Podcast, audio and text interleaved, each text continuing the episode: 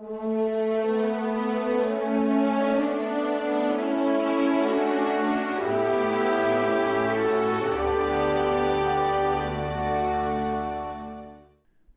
ir a ti sobre el agua. Esta frase que Simón Pedro le dice a Jesús en medio de la tormenta, si eres tú, Señor, pues que pueda caminar sobre el agua. Y efectivamente Jesús dice, venga, adelante. Qué bonito porque cuando miramos a Jesús, no nos hundimos.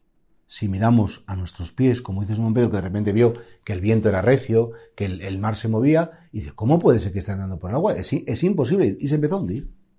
Fijaos, es que la fe nos hace capaces de cosas que humanamente hablando son imposibles.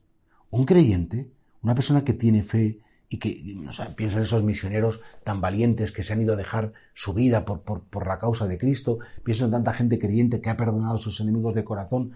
La fe nos lleva a, una dimensión que es como muy sobrenatural, muy por encima de lo humano, de lo científico, de lo que es la pura razón humana, sin negar la razón, por supuesto, y sin despreciarla, va mucho más allá de las coordenadas de la física, de las matemáticas o de lo que es puramente material. Y por eso, efectivamente, nosotros como creyentes, cuando nos veamos asediados de tormentas, cuando nos veamos asediados de, olas peligrosas, de vientos recios interiores y exteriores, hay que decirle a Jesús, como dijo Simón Pedro, Señor, mándame ir a ti. Mándame ir a ti, que pueda caminar sobre estas aguas terribles que tú has permitido que haya en mi vida. Pero eso sí, si no tengo mis ojos fijos en tus ojos, si no soy consciente que vi, tengo que vivir de la fe. No puedo vivir de razones humanas, las razones humanas cansan.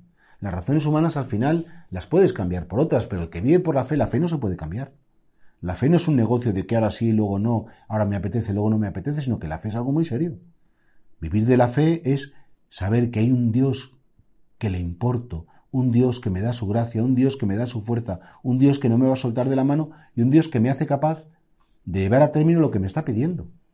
Y claro, ¿cuánta gente vive sin fe? ¿Cuánta gente vive sin visión sobrenatural? ¿Cuánta gente a lo mejor está aguantando una situación familiar, una enfermedad, una situación laboral y como no tiene fe se amarga? Y sin embargo, los que tienen fe, los que tenemos el don de la fe, podemos dar un significado, podemos dar un valor y eso permite que no nos hundamos. La fe en definitiva es un salvavidas impresionante en medio de las tormentas. Gente dice, no, se refugió en la fe o se abrazó la fe. Y pues yo digo, pues qué inteligente, la verdad.